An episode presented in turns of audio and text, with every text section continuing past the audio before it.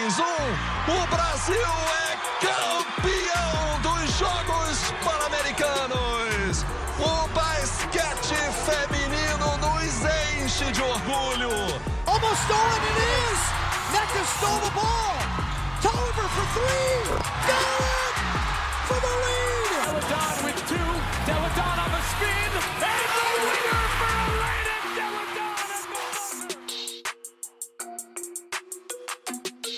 Bom dia, boa tarde, boa noite, pessoal. Nós estamos de volta para poder falar sobre WNBA e hoje o assunto é o All-Star Game, que talvez tenha sido aí o maior assunto da, da semana, que foi revelado aí o elenco das 12 jogadoras que vão participar ontem, na quarta-feira. A gente está gravando esse podcast dia 1 de julho. Então, obviamente, a gente sempre tem aquele buzz, aquele, aquela, aquelas polêmicas em relação às jogadoras que foram votadas, as que foram escolhidas para poder compor a equipe.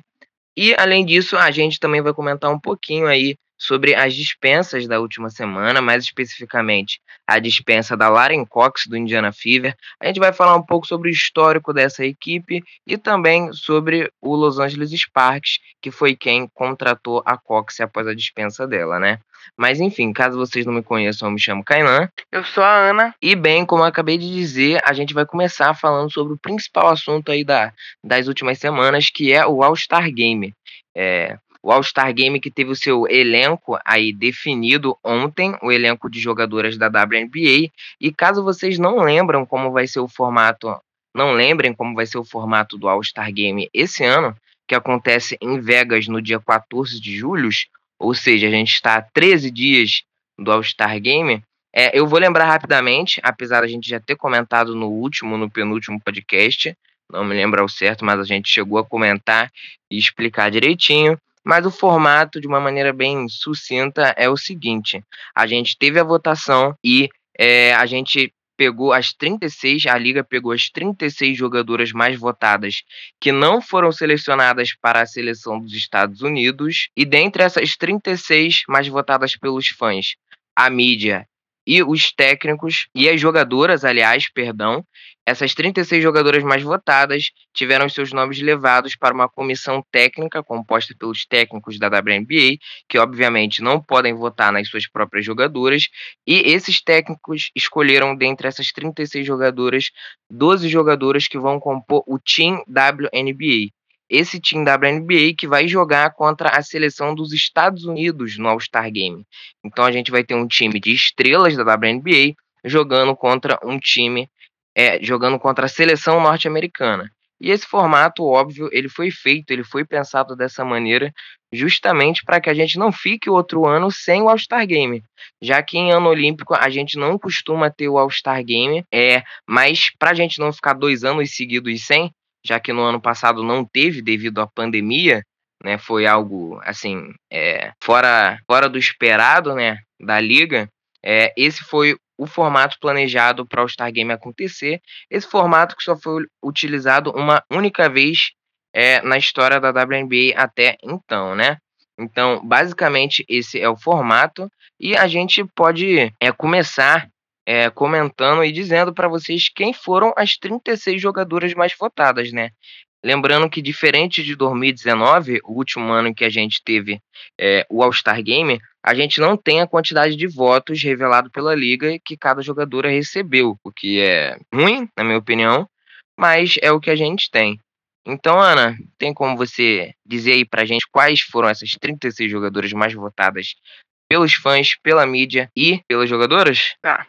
Tá bom, então as 36 que foram delas que os treinadores atualmente da WNBA escolheram, né? E aí lembrando novamente que o que o Kainan já falou, dessas 36 foram excluídas todas as jogadoras selecionadas para a seleção olímpica desse top dos tops, né? Dessas 36 jogadoras. A Devonta Bonner, a Liz Cambage, a Natasha Cloud, a Thea Cooper, a Kalea Cooper, a Christian Dangerfield, a Damiris Dantas, Helena Deledon, a Diamond Shield, a Stephanie Dawson, a Candice Dupree, Derika Hamby, Ruthie Heber, Ma Maisha Hines Allen, Sabrina Ionesco, Brianna Jones, Jonko Jones, Virginia Laney, Marina Mabry, Kayla McBride, a Tiara McCowan, a Rika Ngubuoli, a Shaina Gumakei, a Neka Gumakei, a Micaela Unioé, a Candice Parker, a Kelsey Plan, a Lee Quigley, Mercedes Russell, Satu Sabri, a Katie Lou Sampson, Kyla Thornton, Brianna Turner, a Colt Van der Sloot, a Courtney Williams e a Ma Amanda Zayubi. É, então, basicamente, essas são as 36 jogadoras mais votadas e é bom lembrar novamente, né, outra vez, é que essa lista não está em ordem de jogadora mais votada, a gente não tem essa informação, então é isso é uma incógnita, mas essas foram as 36 jogadoras mais votadas pelos fãs, pela mídia e pelas jogadoras. E é bom lembrar que a votação total é composta de 50% de votos dos fãs, 25% da mídia e 25% das jogadoras, que é um modelo que é bastante criticado por algum, algumas pessoas da imprensa norte-americana especificamente, mas enfim, é o que temos para hoje, né? E assim, é óbvio que a gente tem muitos nomes peculiares, eu acho, né, nessa lista, e queria, queria ouvir de você, Ana, quais os nomes que mais te, mais te surpreendem, mais te fazem arregalar os olhos e levantar as sobrancelhas quando você vê essas 36 jogadoras aí? É, que nem não é sem críticas é, esse modelo de votação, né, principalmente por esse peso dos votos do fã, porque é, essa lista é lotada de bizarrices, né? E, e, a maior delas é a Helena Della tá aí. Ela não joga, não jogou um jogo esse, esse ano, não jogou um jogo ano passado. Então, assim, logicamente, racionalmente, ela não deveria estar tá aí, apesar de ela ser uma grande jogadora, mas acaba sendo um pouco de ofensa quem tá jogando essa temporada, quem tá indo bem. Mas não só ela, né? É, existem vários jogadores que não estão tendo boas temporadas esse, esse ano, né? A, a, própria Candice Dupree tá tendo um, um, um papel é, muito pequeno, é, muito discreto no Seattle Storm. Há vários jogos vem perdendo espaço, caindo ali na rotação do banco. A Stephanie Dawson jogou muito pouco, a Diamond Shield ainda não encontrou ritmo. É, a, a, a Shine McKay é, jogou muito pouco, lesionou logo muito cedo na temporada, né? Que alguma que apesar dela estar tá aí não me surpreender, já que eu respeito é, os fãs de tentarem colocar ela muito pela vingança de ter ficado fora da seleção olímpica, mas ela jogou cinco jogos da temporada, então assim, é, logicamente, né? Não, não tem muita razão, não tem muito mérito, então assim, não só pelas bizarrices, mas jogadores que não estão jogando muito bem acabaram entrando. Então, é assim, amor de fã é tudo no mundo, né? E essa, essa lista aqui, essa lista das 36 passa longe de ser um pouco das 36 melhores dessa temporada. É, com certeza. A gente vê bastante o impacto é, da, da, da popularidade das equipes em si, né? A gente tem Chicago, por exemplo, aí, que se eu não me engano, tem sete jogadoras nomeadas é, nessa, nessa lista das 36, né? Tem sete jogadoras dentre as 36 mais votadas pelo, por esse grupo, né? Formado de fãs, mídia e jogadoras. Então, assim, é, é bastante polêmico. A gente tem Tia Cooper, que passa longe de estar tá fazendo uma temporada digna de uma All-Star, né? A gente tem Kyla Thornton, Kate Lu Samuelson, jogadoras que às vezes até não têm tido uma temporada ruim, mas também tem papéis muito discretos nas suas equipes, né? Em, detrimento de outras que poderiam estar aqui, que vêm fazendo uma temporada boa, mas que não estão. Chega a ser, como você bem disse, uma, uma maneira de desrespeitar quem realmente está jogando bem e merecia essa, essa estar dentre essas 36, né? E aí a gente tem, por exemplo, a Tiffany Reis do Atlanta Dream, que apesar de ter lesionado agora e provavelmente não jogar, é, não poder jogar no All-Star Game, ela tem média de quase 18 pontos, por exemplo, sabe? A de Carter, que apesar de não estar tá fazendo uma temporada fantástica, é uma jogadora jovem, bastante empolgante, que a gente conhece o potencial. É, mas enfim, é, é, é o peso do voto dos fãs realmente, né? Equipes que tem assim uma, uma fanbase, até aqui no Brasil mesmo, acabaram tendo um, um destaque importante, né? O Seattle Storm quase meteu o time inteiro aí dentro. O Chicago Sky também, é, o Los Angeles Sparks, que tem uma, uma torcida considerável. Então, assim, o pobre do Indiana Fever quase não entrou ninguém, né? Então, assim, mas é. Entrou a McCowan, a McCowan. É, foi ela que salvou, né?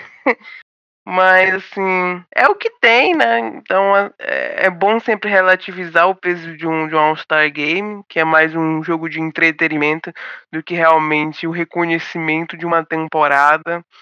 Que, na minha opinião, essas 36. Não, nem todas essas 36. Não, essas 36 não são as 36 melhores atualmente jogando temporada 2021. Mas, assim, fico feliz. Fico feliz pela Damiris Dantas, né?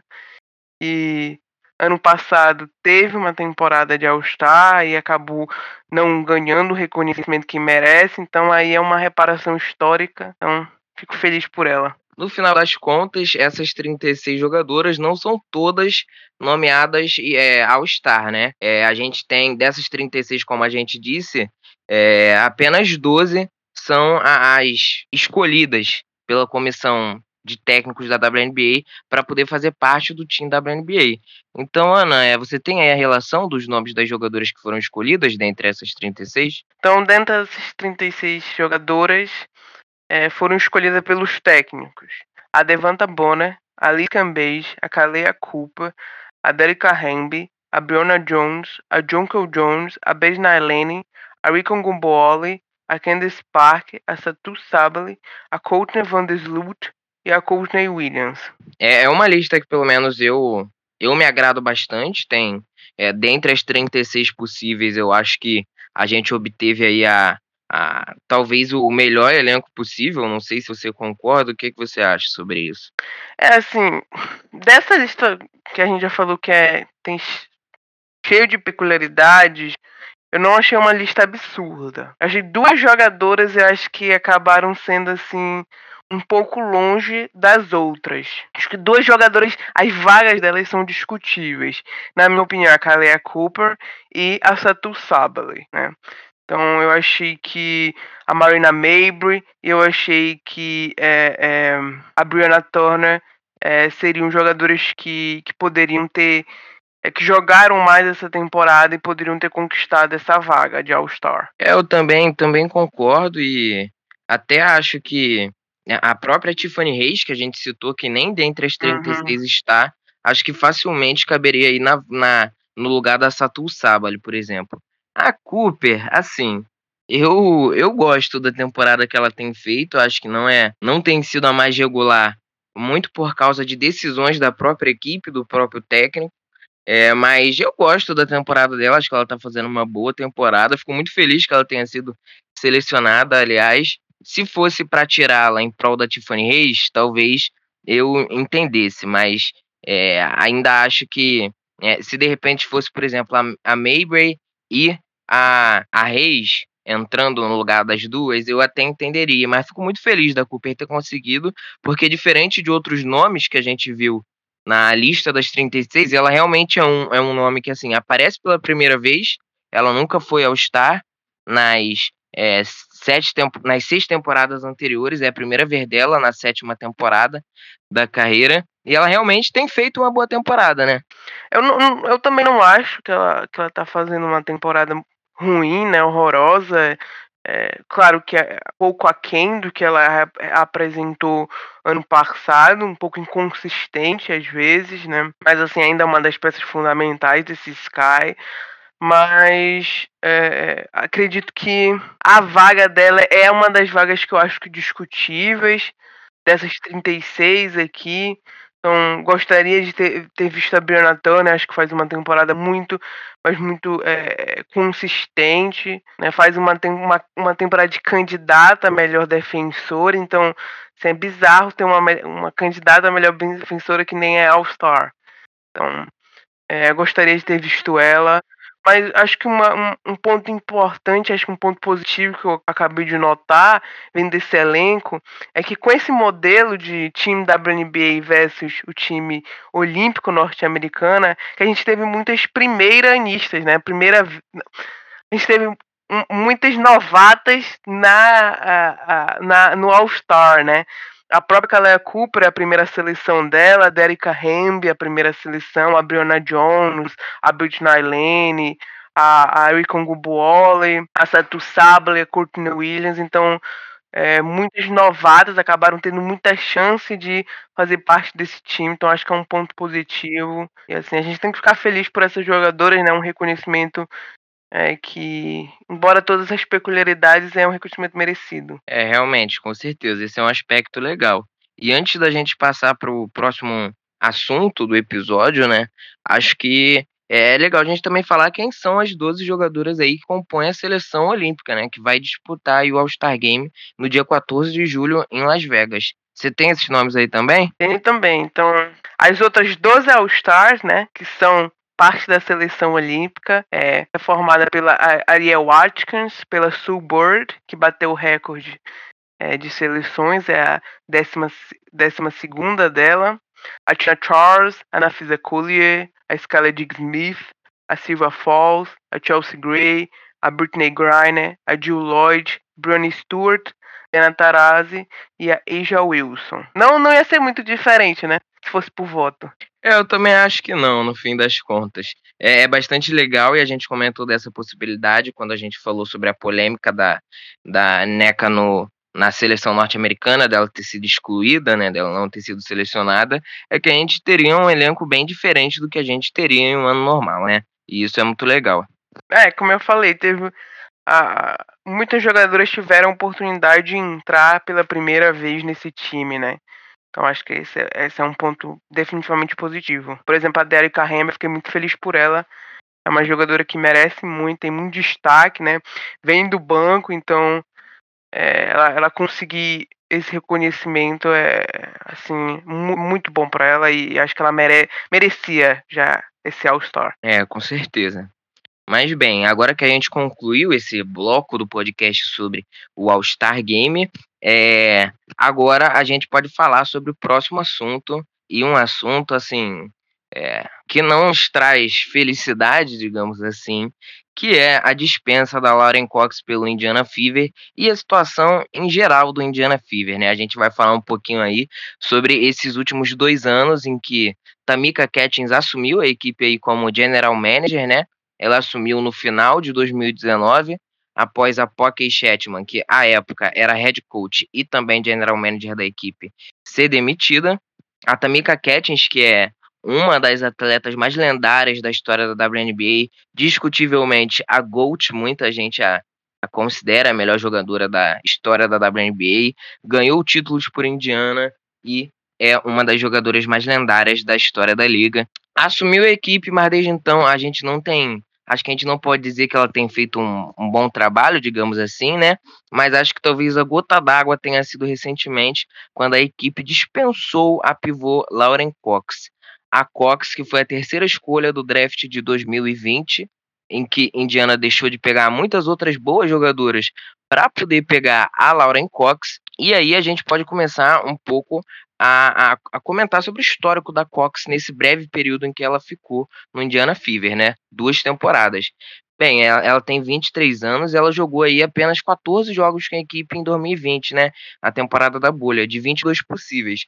Isso porque ela, ela chegou atrasada na, atrasada na temporada. Ela teve alguns problemas em relação a, ao protocolo de Covid-19. Vocês que assistiram a, temporada lembram como isso foi uma constante ao longo da, da temporada, não só em relação ao Fever, mas também em relação a, a outras equipes, a outras atletas, e nesse período ela jogou apenas 13.1 minutos por partida. E esse ano não foi muito diferente, ela jogou aí 11 jogos antes de ser dispensada pelo Fever e apenas 9.5 minutos, então menos minutos do que ela jogou na última temporada. E assim, é uma situação muito chata e a gente precisa tentar explorar um pouquinho os porquês é, dessa dispensa, apesar de não parecer algo muito lógico, mas enfim, Ana, é, o, que você, o que você achou dessa dispensa? Qual é a sua opinião? É, quero ouvir um pouco de você sobre essa, esse capítulo polêmico aí na história recente do Indiana Fever. É assim, olha, Kainan, eu tentei, tentei não criticar a Tamika Catchings, que é uma das minhas jogadoras favoritas de todos os tempos. Mas essa nem eu consigo defender, né? Assim, inexplicável que o Indiana Fever está fazendo. É, toda essa minha experiência de meus anos, eu já tenho um, um pouquinho de bagagem assistindo a liga. Eu nunca vi desistir de uma escolha alta, mas não só de uma escolha alta, de uma prospecto que é, é, era tão bem avaliada é, antes do draft, desistir tão rápido disso, sabe? É assim, não só ela não jogou, e ok, eu reconheço problemas de lesões, ela teve dificuldade realmente de pegar um ritmo, mas quando ela estava tá, saudável, não só ela não jogou, quando ela não estava saudável, ela não teve oportunidade. Então, assim, desde o início, o Fever selecionou uma jogadora que não acreditou, sabe? E eu acho que esse é o mais grave de para mim, sabe? Você é um time de reconstrução, você tem que reconhecer primeiro que o draft é a sua salvação sabe? Você tem que ir pro draft escolher a melhor jogadora, não de agora ou de que, mas a melhor jogadora pro seu futuro, porque o draft é sua salvação. E assim, o Fever parece que tá jogando fora as escolhas, sabe? Então ele seleciona jogadores que não tem nenhuma satisfação em desenvolver, não tem nenhuma satisfação de priorizar, sabe? É, é, é e assim, para mim é chocante. É, é, não acho que a, a Lauren Cox tem culpa nenhuma. Acho que as dificuldades que ela teve são dificuldades normais. As le essas lesões, é, os problemas com Covid, né, lá no ano passado, na bolha. Então, to tudo isso são, assim, dificuldades excepcionais, é, é, problemas que acontecem, né? Mas, assim, não ter oportunidade nenhuma e não ter confiança é, é muito ruim para a jogadora para conseguir realmente pegar ritmo, sabe? E, e, a Cox sempre foi uma prospecto fundamental para quem não acompanhava, né? Ela era uma das grandes jogadoras do universitário e, e, e assim, chocante se me dissessem lá no draft que a Cox não seria uma das protagonistas, que ela seria cortada pelo filme, eu não ia acreditar, sabe? Então, esse era o quanto ela era bem avaliada naquele bom draft que a gente teve. Então, assim, eu não, realmente não sei para onde o Diana Fever. A minha percepção é que o Diana Fever ele tá vagando, assim. Nem eu, nem tu, nem a Tamika Catchings, nem a Mariana Stelling sabe o que estão fazendo. Então, é, é, o time precisa de uma reconstrução Precisa de uma limpeza geral, eu acho. Limpeza de tudo, de front office, é, de elenco. Precisa começar um Moneyball, que eu chamo, né? É trocar todo mundo por picks, por futuras escolhas do draft, para aproveitar a, a, os talentos que são muitos que estão vindo aí. Eu acho que é menos do que isso é, é uma perda de tempo. Não, com certeza. E é bom a gente relembrar que esse draft de 2020 foi o draft em que as quatro primeiras escolhas eram unanimidades, né? Em que a gente tinha aí Sabrina Onesco, Satu Sabali, Lauren Cox e Kennedy Carter aí como as quatro principais prospectos desse draft. E foi exatamente essa a ordem de escolha. Ionesco no Liberty Sabali no Wings, Cox no Fever e Kennedy Carter no Atlanta Dream. Então é bom a gente lembrar, né, que o Fever deixou de pegar, por exemplo, a Kennedy Carter, a Tiasha Harris, que era a armadura mais bem cotada depois da Ionesco no draft, é, ou, por exemplo, aí, é a Crystal Dangerfield, que foi selecionada só no, no segundo round para poder selecionar a Cox e no final das contas deu no que deu, né? E é muito difícil de compreender realmente, até porque quando ela foi selecionada a gente tinha expectativa de que ela seria a dupla ela formaria a dupla de torres gêmeas com a Tiara McCowan, e o que a gente viu desde que ela foi selecionada foi justamente o contrário, né? Um estilo de jogo que pouco priorizava as duas pivôs, a McCowan, que a gente sempre é, citou aqui, que é, é subutilizada pelo Indiana Fever, pelo sistema da técnica Marianne Stanley, a gente sempre comentou sobre isso no podcast, e a gente tinha expectativas para a equipe, que, ao que tudo indica, são muito diferentes do que o que a Tamika Catchings e o que a Mariana Stanley como técnica tem sobre essa equipe, né? É, com a dispensa da Cox a gente evidencia isso, mas realmente é muito estranho, né? A gente pode comentar também o fato de que, apesar dela realmente ter tido um problema de lesão no início dessa temporada, logo ali na pré-temporada, se eu não me engano, que adiou um pouco a estreia dela, é, a dado momento ela deu uma entrevista e ela chegou a dizer que estava 100%, que estava bem de saúde, e mesmo durante a dispensa dela, o time ainda alegou, ainda comentou que os problemas relacionados à lesão dela foram um empecilho que impactaram a dispensa dela, né? Sendo que aí a gente tem uma contradição, porque a atleta diz que estava saudável, a equipe diz que não estava, e é realmente muito complicado, e, e não só essa é uma decisão muito ruim do Fever, como se fosse um caso isolado, mas a equipe, desde que a Tamika Catins assumiu, tem tomado decisões muito estranhas, né? E assim, a gente pode falar um pouquinho mais sobre elas. Como eu disse, a Catins ela assumiu no fim de 2019, depois da Pocky Shetman ser demitida. A Shetman, que era uma técnica muito experiente, é, ela que treinou o Chicago Sky durante talvez a melhor, a melhor época da história da equipe, com Helena Deladone, que chegou em finals, é, a, a Deladone sendo MVP, enfim, era uma técnica muito experiente e também era general manager, mas ela foi demitida, chegou a Catchings e desde então a gente tem algumas decisões bem estranhas, né? A Marianne Stanley, que é a técnica que assumiu em seguida, ela veio do Washington Mystics, era assistência do Mike Thibault, o que deu uma falsa ilusão pra gente de que ela é, seria uma boa técnica para o Indiana Fever, já que o Mystics era uma equipe que gostava muito de jogar um basquete moderno, gostava muito de arremessar de três pontos, de usar, é, de não ter posições muito bem definidas. E, e, a gente teve muita expectativa, mas no final não foi muito bem isso que a gente viu, né? Acho que dentre todas essas é, essas decisões ruins, a gente pode destacar uma que eu acho particularmente interessante, que é a seguinte: é, lá em, em 2020 a gente teve uma troca que foi a seguinte: a Chanice Johnson, que na época era uma jogadora do Indiana Fever, ela foi trocada para o Minnesota Lynx por duas escolhas do draft de 2021. A escolha 14 e a 33. E além disso, o Lynx também recebeu uma escolha do draft de 2020, a escolha de número 16. É, nesse mesmo draft, foi o draft da, da Cox, em que o Fever selecionou ela na terceira escolha, e na 14, que também era uma escolha da equipe, é, eles escolheram a Kathleen Doyle, né? Que hoje não está mais com a equipe. E na 16, que foi a escolha que eles deram para o Fever, quem foi selecionada? A Rookie of the Year do ano passado, a Crystal Dangerfield. Então, assim, é, é engraçado. E essas duas escolhas que a equipe recebeu nessa troca, a número 14 e 33 desse draft, são jogadoras que foram dispensadas pela equipe, que sequer permaneceram, né? Então, assim, é um erro de leitura e de avaliação individual do, do Indiana Fever nesse draft. E não só isso, é, a gente também teve algumas decisões bem peculiares aí nessa off-season. É, e para mim isso é o cúmulo do absurdo. É a folha de pagamento da equipe é uma coisa que você não consegue encontrar muito sentido.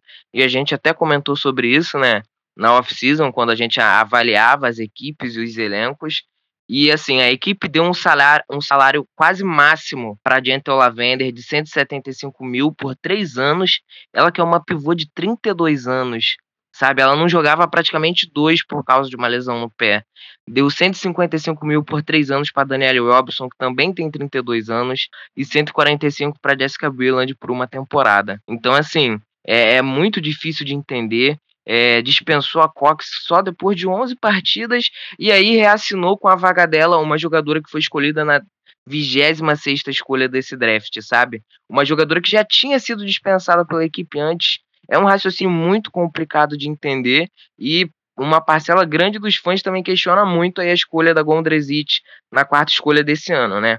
Uma escolha alta que sequer entra em quadra.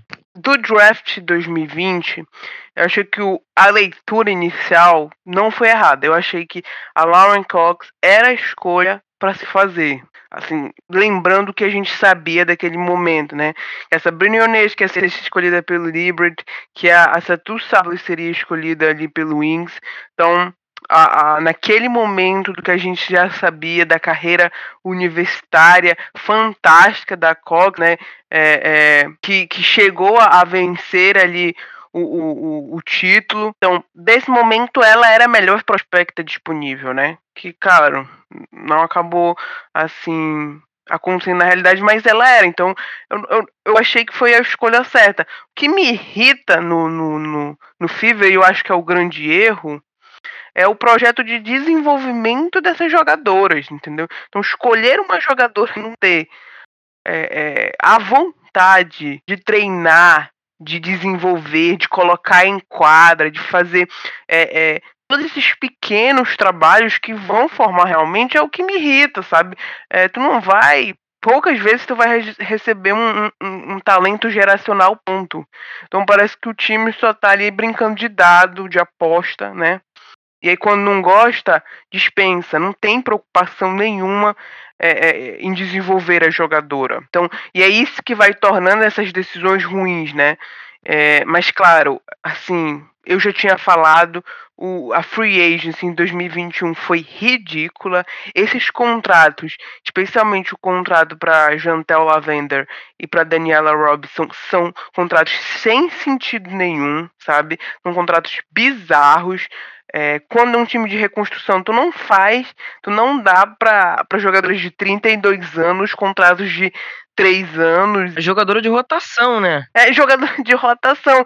Que na, na, na, na, cabeça, na ideia, tu já tem jogadoras novas, no caso principalmente da Jatel Lavender, que já tinha a Lauren Cox, já tinha a Tiara McCoa, que são o futuro, tu precisa dar um contrato desse para uma jogadora que seria ali a terceira opção no melhor das ideias, sabe? Então já mostra novamente que o Fever não tinha confiança na Cox. Por esse contrato em 2021, já não tinha confiança na, na, na, na, na sua terceira escolha. Então é bizarro, sabe? E assim, é, é, no draft de 2021, eu acredito realmente que o Fever errou a leitura, né? Não escolheria a, a, a né? Não, não achava ela uma jogadora é, de calibre, de teto, de quarta escolha.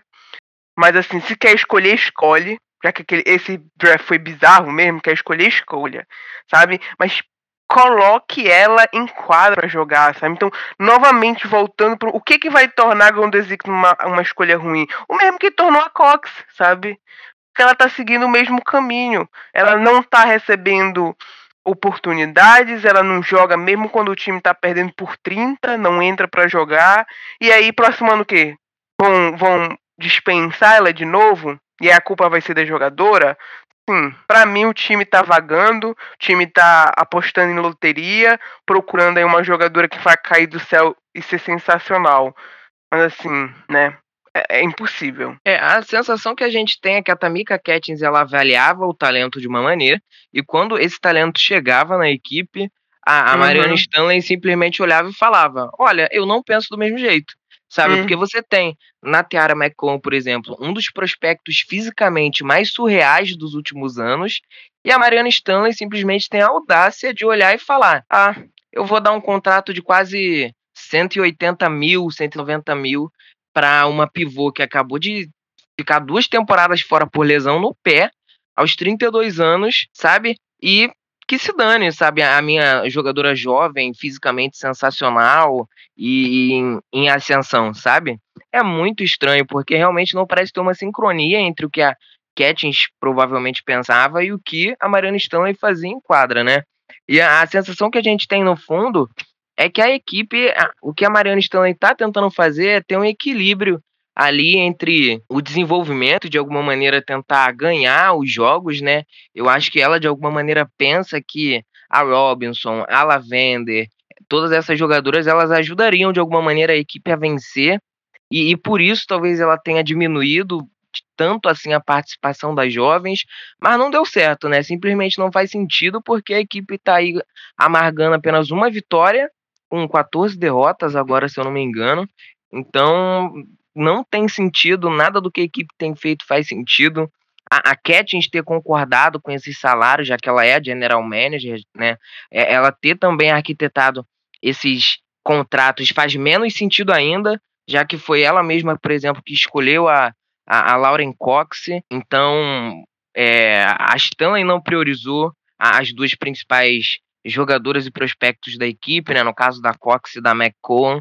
E a Cox fazia muito sentido na equipe, não só porque ela era uma ameaça na área pintada, mas porque também ela, era, ela é uma pivô muito talentosa com o passe, né? E a equipe sempre teve um problema na armação, que foi resolvido parcialmente ali quando a Alemã chegou, que aliás não foi escolha dessa atual gestão do do Fever. Ela foi selecionada pela equipe lá em 2016, com 19 anos, se eu não me engano. Ficou na Europa bastante tempo e veio em 2019. Mas é, é, é, muito complicado, sabe? É, é complicado de entender, porque o estilo de jogo da equipe claramente passava mais pela Tiffany Mitchell e pela Kelsey Mitchell, e não que isso seja errado, mas é, até porque a temporada passada ela foi bem diferente do que a gente está vendo nessa temporada.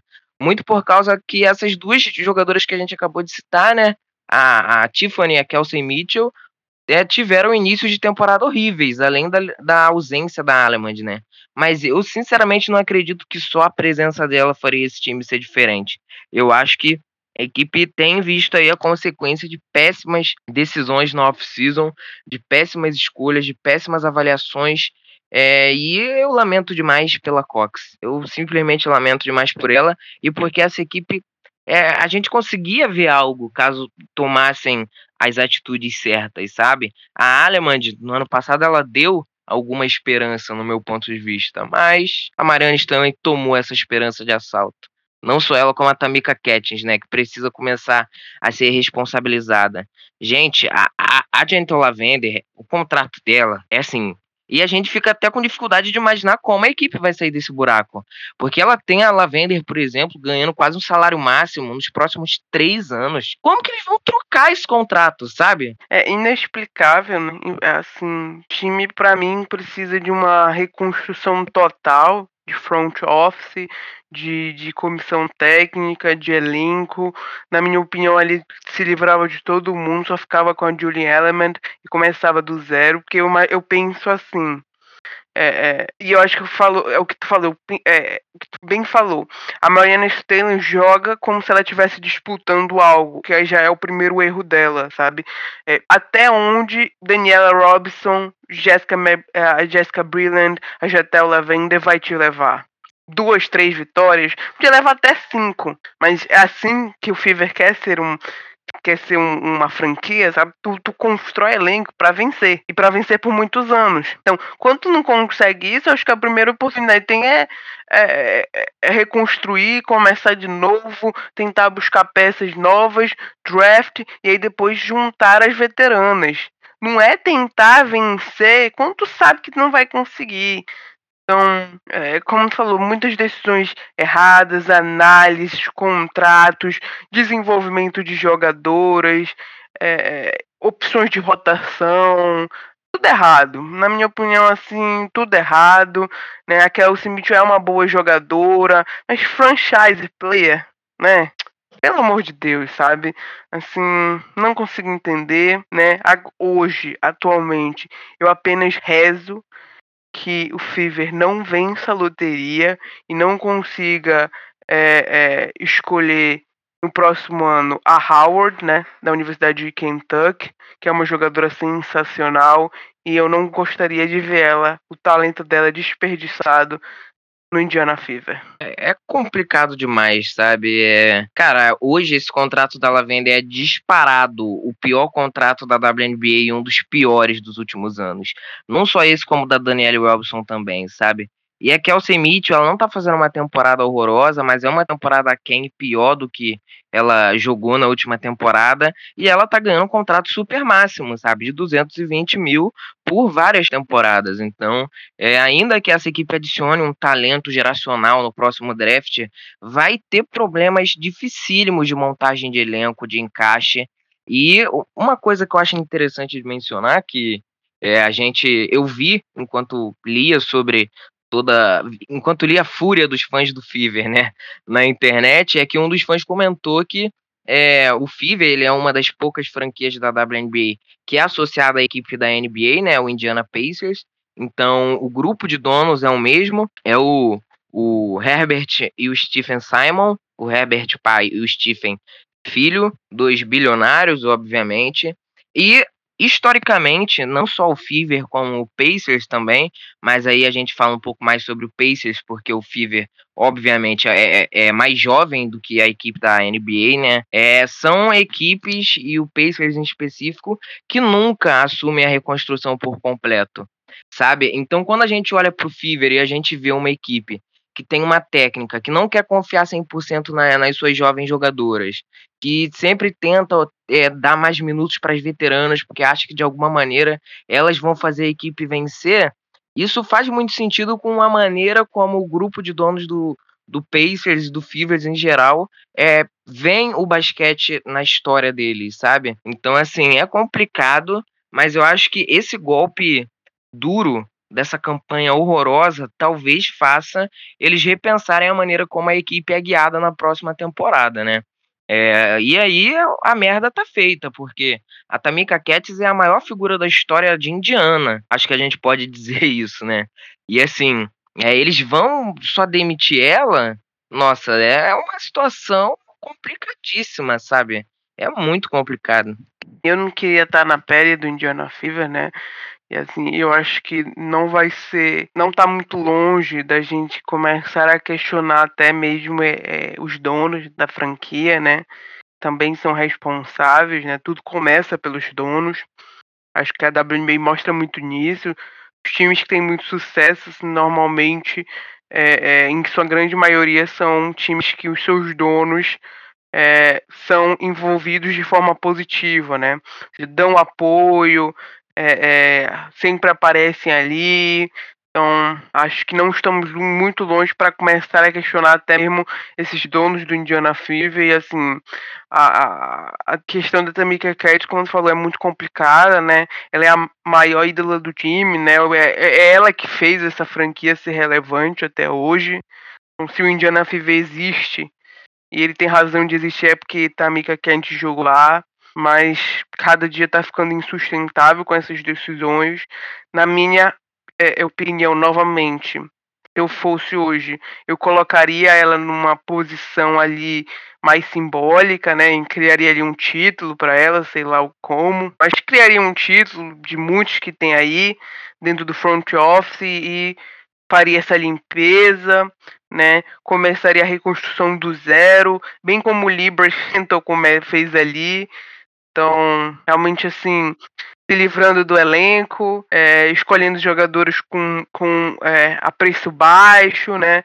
Jogadores ali no mínimo, jogadores de um ano de contrato, só manteria realmente a Julian Element e tentaria aproveitar o draft daqui dois anos, né? O draft de Aliha Boston, o draft da, da Paige Beckers da, e, da, e de sua companhia, que são esses dois, três anos de draft são drafts de alto nível e eu acho que o, o Fever tem que aproveitar. É, sem dúvidas, né? Mas a gente até teme porque com os atuais contratos, a atual folha de pagamento da equipe, é vai ser complicado, sabe? Ainda que uma outra técnica assuma, ainda que uma outra general manager entre, vai ser complicado os próximos se livrarem das merdas que a atual gestão fez, né? Falando assim de uma maneira bem vulgar, mas é, é isso na prática, né? É, assim, cada ano tá ficando mais difícil esse, esse cap, né? Então, times que já lidavam bem estão se complicando, e aí agora imagina o Diana Fever. É demais. E é aguardar para poder ver os próximos capítulos. Eu, pelo menos, vou ficar muito decepcionado se no próximo ano a gente não tiver mudanças drásticas na próxima off-season, né? Em relação ao Indiana Fever, Mariana Stanley não pode continuar, Tamika Catchings também não. E uh, quem vai herdar esse elenco aí vai ter muito trabalho pela frente. É, mas a gente discutiu agora é, o Fever e a gente pode falar da equipe que assumiu aí a Lauren Cox, que foi o Los Angeles Sparks. O Sparks que, ao contrário do que a gente, a gente, muita gente falou na off-season, né? Foi uma off-season muito difícil para os Sparks, perdendo as principais figuras da sua história aí, perdendo Kenneth Parker, Chelsea Gray, apesar de ter conseguido manter a, a Nene, que é a Shiner, por exemplo. É, a equipe acho que merece palmas, né? Derek Fisher aí na sua primeira temporada como general manager titular mesmo, não interino, ele tem feito um bom trabalho, né? Acho que a gente precisa falar um pouquinho dele agora nessa reta final do podcast. E a Cox já estreou ontem, na quarta-feira, dia 30, pelos parques, jogou 18 minutos e, pasmem, é a maior quantidade de minutos que ela jogou na sua curta carreira na WNBA. Ela nunca jogou 18 minutos enquanto atleta do Indiana Fever. Ela teve 4 pontos, 5 rebotes, 2 steals e um block. É, parece discreto, mas ela quase não arremessou. É, ela visivelmente está muito sem confiança em quadra, ela não tenta os arremessos, ela, ela, não, ela não é a Cox que a gente viu no universitário, falta confiança, e eu espero que o Fischer consiga agregar isso a ela com o tempo na equipe, né? Mas assim, a gente precisa falar sobre o que o Derek Fischer tem feito nesse elenco, né? Eu acho que é, ficou ruim a situação dele nessa off-season. Eu não queria estar na pele dele, né? Perdendo uma das maiores jogadoras da história da WNBA e precisando lidar com o elenco depois de duas temporadas decepcionando nos playoffs. Mas assim, é, a gente tem hoje o Sparks aí com um núcleo jovem muito interessante, na minha opinião, né? A gente tem Tia Cooper, tem a, a Coffey, que disputa o de pole hoje. A gente tem a Britney Sykes, que não é exatamente jovem, mas tem algum valor. É, tem um contrato muito barato, aliás. Tem a Jasmine Walker, que eu ainda acho que vai surpreender, não conseguiu jogar essa temporada porque teve uma lesão seríssima, mas é, é uma, era uma prospecto muito bem cotada no draft desse ano. A gente tem aí também a Arela Guirantes, que é já uma anormalidade desse draft, mas é, de qualquer maneira, era uma jovem também muito cotada. A gente tem a Maria Vadeva, né, Vadieva, da Rússia, e a gente tem a Lauren Cox. É um núcleo jovem muito interessante. E todos os contratos das veteranas, que afinal, se tinha dinheiro, esse dinheiro tinha que ir para algum lugar, tinha que parar no bolso de alguém. É, todas elas possuem contrato só até 2023. Então a equipe tem aí seis agentes livres e restritas em 2023. O que isso significa é que a equipe pode repensar da maneira como quiser esse elenco a partir de 2023 e ano que vem a maioria dessas jogadoras vão ter só mais um ano de contrato.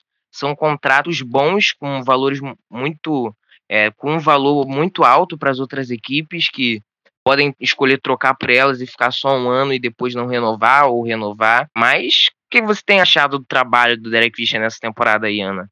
Acho que tá, até então, acho que tá indo bem, né? Acho que eu, pelo menos, estou gostando dessas, dessas decisões, ainda que isso não se traduza necessariamente no recorde da equipe, né? É, eu acho que tu, tu, tu, fez o resumo perfeito, né? É, acho que o crédito que ele merece foi lidar com, com as atividades da melhor maneira que ele poderia, né? Então, é, ele realmente sangrou ali na Free Agents, teve duas perdas é, é, assim inimagináveis para qualquer time, né? Além da, da franquia, a cara da franquia e também outra jogadora super estrela, então é, é difícil recompor.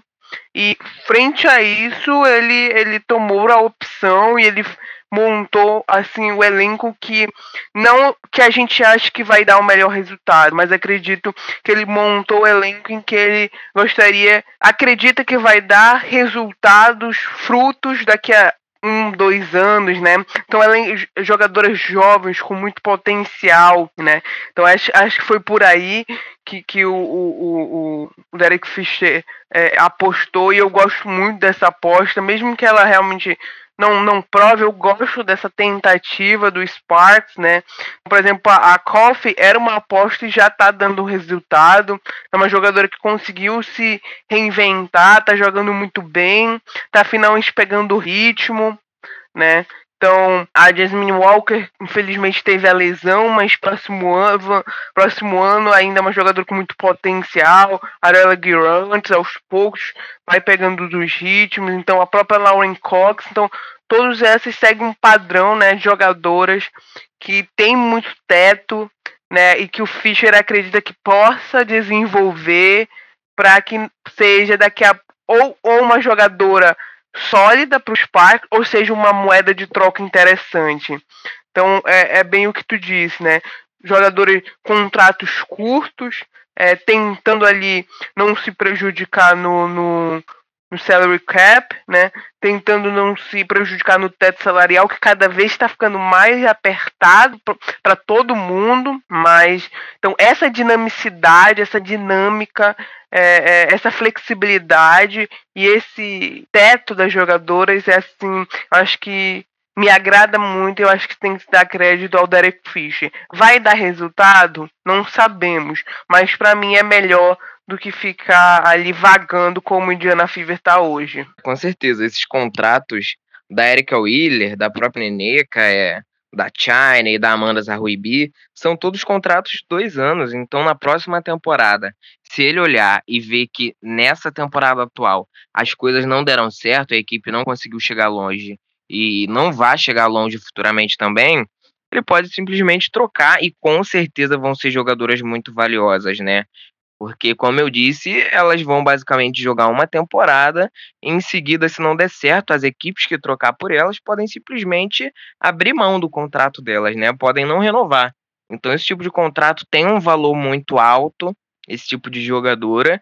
E eu, sinceramente, acho que o Sparks pode ser novamente aí na próxima off-season um dos destaques, né? É, acho que é uma situação que é boa para a gente monitorar e ficar de olho, porque acho que Derek Fisher é, deu um masterclass aí na, no, no salary cap, né? Acho que ele foi muito bem nessa parte aí, apesar da gente não estar tá vendo, é, talvez não olhar muito por esse lado, já que a equipe em quadra está tendo tanta dificuldade, né? É, e eu acho normal, eu acho que, que é, essa dificuldade tem um pouquinho de elenco, que é frágil mesmo, hum, assim, perto dos, dos tops dos times, ali dos times que estão no topo da tabela mas, mas assim, é, ainda é um time muito novo, né, com jogadores muito novos, teve aí problemas com lesão, né, aí que a gente cita aqui a Shine e a, a Neca que também prejudica, já que elas são as veteranas dos, dos times, né, seriam aquelas jogadoras que seriam um pilar sustentável para que as outras pudessem se desenvolver, então, eu acho que todas essas dificuldades eram esperadas, mas como eu disse, é melhor ter um plano do que não ter nada. Então, é, é, o plano do Fischer é um plano arriscado, mas é um plano que pode ter muitos frutos, não apenas jogadoras sólidas, mas também modos de troca, que é muito importante para o draft. Então, é, eu estou bem animado com essa reconstrução do Sparks. O Sparks pode muito bem fisgar algumas escolhas aí, algumas jovens interessantes nos próximos anos, se usando essas veteranas como moeda de troca, até para de repente algumas dessas equipes que hoje lutam ali pela oitava, sétima e sexta vaga, sabe? Equipes que querem ganhar agora e nessa os Sparks pode se dar muito bem, viu? Em um draft futuro, sei lá, mas eu acho que é Derek Fisher vai aprontar o crime aí nas próximas off-seasons, né? Talvez eu esteja pondo muita esperança, talvez eu esteja me empolgando demais, mas as possibilidades elas existem, né? É, são boas moedas de troca, tem, a equipe tem boas jovens, então não sei, viu? É, sim, ainda arriscado, né? É, porque, como eu disse, são, é um plano arriscado, depender de desenvolvimento, não é um plano que às vezes desagrada, né? Porque muitas das vezes os resultados não vêm dentro de quadra, não assim de primeira. Mas, como eu disse, eu, eu, gosto muito do draft. Eu acho que o draft sempre é o futuro, é a solução. Meu time tem um, um, um, um, um repertório ótimo de draft, né? Seus principais jogadores vieram de lá. Então, eu acredito muito. E, e, e, e nisso, o Sparks pode conseguir ali acabar se aproveitando, né? E, e colhendo um pouco. Gostaria de ver ele, né? Colhendo um pouco mais de, de, de, de, de escolhas para que aproveite a boa safra, boa classe que está vindo por aí, realmente, nesses dois, três anos. E aí pode significar aí mais sete, oito anos de, de um onde ele deve estar, tá, que é no topo, né? Disputando o título. Então, realmente a gente precisa ficar de olhos abertos aí para o que Derek Fisher pode aprontar nos próximos anos. De repente virar a mesa aí a, a seu favor, quem sabe de muito criticado a muito aplaudido, não sei, talvez. É difícil, mas a possibilidade existe e eu pessoalmente estou muito empolgado para poder saber qual é o futuro desse Los Angeles Sparks, sabe? Porque a equipe não tem escolha alta no próximo draft, é, já que ela foi negociada é, nesse draft de 2021. Então, não tem tanta importância assim a equipe perder algumas posições ali para poder disputar por piques altas, né? Porque ela justamente não tem, então, mas ainda assim pode de repente usar essas jogadoras veteranas com um ano de contrato como moeda de troca. Mas eu tô empolgado, viu? Quero ficar bem atento. Assim, eu gosto, gosto do talento, gosto das jovens que ele tem, mas ainda assim, acho que o time precisa priorizar o draft, precisa priorizar escolhas né? É, e primeiras, principalmente as escolhas de primeira rodada. Então gostaria de ver aí o time pelo menos acumulando, porque competir é importante. Mas ainda mais importante é garantir o futuro, garantir um elenco ainda cada vez mais sólido, porque cada dia mais a competição está ficando difícil, né? Então cada dia mais os elencos estão ficando ainda melhores. Então, é, o Sparks aí precisa é, se aproveitar do draft para conseguir é, acompanhar essa tendência da, das, top, das equipes tops, né? Com certeza. Bem, pessoal, no mais é isso. A gente chega aí à reta final do nosso podcast. É, espero que vocês tenham gostado de nos acompanhar aqui discutindo sobre essas duas equipes é, e sobre o All-Star Game também. É, em breve a gente retorna para poder falar um pouquinho mais é, sobre, de repente, All-Star Game, enfim. É, mas em breve a gente volta. Espero que vocês tenham gostado. E Ana, por favor, suas tradicionais considerações finais. É, só agradecendo aí todo mundo que está nos acompanhando, né? A gente está pertinho aí do All-Star, pertinho aí das Olimpíadas, é, que poderiam não acontecer, deveriam não acontecer, mas enfim, vão acontecer. Então, é, continuar acompanhando, que ainda tem muito basquete rolando, né? E cada dia mais a gente se aproxima aí é, do estágio final da temporada da WNBA e as coisas estão ficando ainda ali melhores. Essa, essa segunda parte da temporada que vem depois é, das Olimpíadas tem tudo para ser muito emocionante. Verdade, com certeza. Então, valeu, pessoal. No mais é isso. Até a próxima. Tchau, tchau. Valeu.